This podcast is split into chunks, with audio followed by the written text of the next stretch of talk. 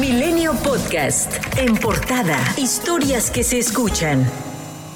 Ayer por la tarde se anunció una alerta de desalojo inmediato a los habitantes del Valle del Mezquital, asentados cerca del río de Tula en Hidalgo, ante la advertencia de un posible incremento en su caudal por el excedente de agua que provocan las lluvias que siguen sucediendo tanto en la entidad como en el Estado de México, donde la presa Dancho, en Gilotepec, evacua líquido que se dirige al río Tula, lo que junto con la posibilidad de precipitaciones en la Ciudad de México y el Valle de México representa un riesgo de inundación, según expresó Germán Santoyo, director general de la Comisión Nacional del Agua. Cualquier incremento en este momento de los caudales en el río Tula, pues va a afectar nuevamente o más de lo que tienen ahorita afectado este, las zonas inundadas, ¿no? Entonces es una medida precautoria. Cuando se hizo la alerta precautoria, la presa en 2 se encontraba al 110% de su nivel de agua máximas ordinarias y la presa Requena estaba al 132%. Por su parte, Omar Fayad,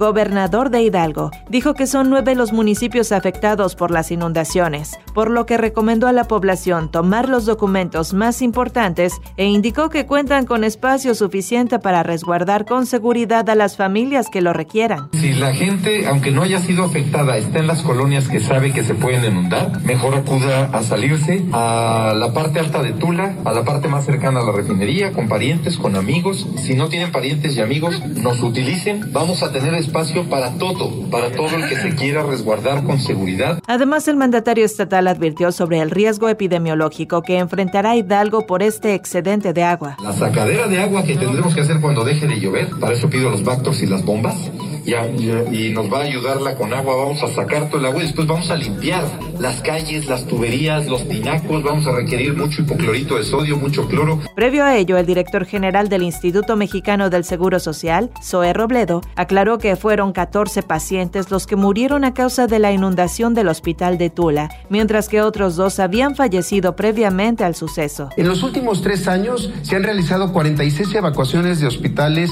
exitosas, cinco de ellas totales. Este caso fue distinto, no hubo tiempo de anticipación. Una de las víctimas fatales fue Manuel Hernández Gante, de 30 años de edad. Él padecía COVID-19 y murió por la falta de oxígeno tras las inundaciones. Su hermana, Rosy Hernández, acusa de negligencia al instituto. Aseguró que a los pacientes COVID no los quisieron sacar ni permitieron que sus familias lo hicieran y que evacuaron hasta la última hora en que colapsó el hospital. Rosy contó en entrevista con Milenio que Manuel no se encontraba grave. Ahora solicita apoyo a las autoridades para que le entreguen el cuerpo de su hermano. En tanto, la tormenta tropical Olaf se intensificó por el Pacífico mexicano provocando lluvias en Jalisco, Nayarit, Michoacán, Baja California Sur, Colima y Sinaloa. Y además se formó la tormenta tropical Mindy en el noreste del Golfo de México con rumbo a Florida. México sumó 15.876 nuevos casos de COVID-19 y 879 muertes, de acuerdo con la Secretaría de Salud.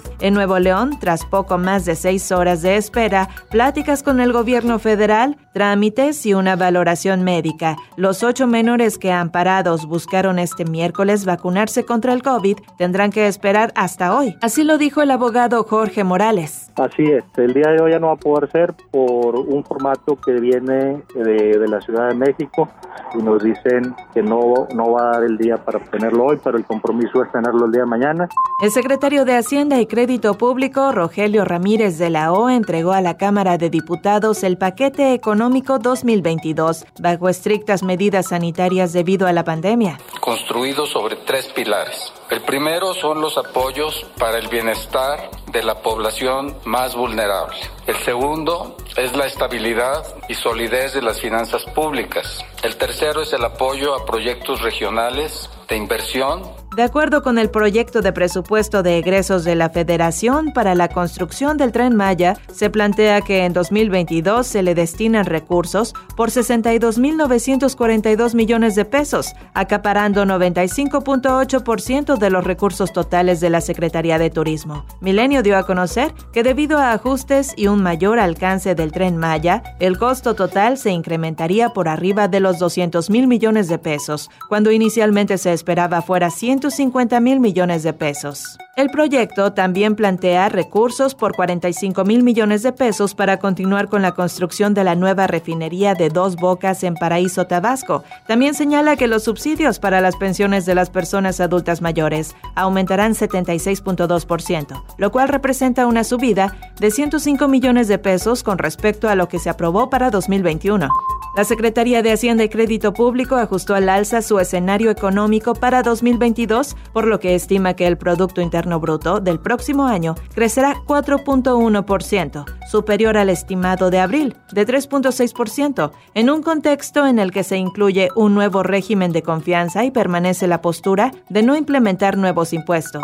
El propósito del diálogo económico de alto nivel en el que participarán México y Estados Unidos y que dará inicio hoy en Washington es acelerar las inversiones en México. Según explicó el secretario de Relaciones Exteriores Marcelo Ebrard, se pondrán sobre la mesa asuntos como la infraestructura en la frontera, en referencia a las acciones a tomar para que se cierre la diferencia entre ambos lados y facilitar el comercio y el tránsito de personas. El exdirector de Pemex, Carlos Treviño Medina, aseguró que la Fiscalía General de la Busca que declare en contra del expresidente Felipe Calderón, esto luego de interponer una denuncia en contra de Emilio Lozoya Austin, a quien acusa de falsedad por declarar en contra de 17 actores políticos de gobiernos anteriores. Milenio Podcast.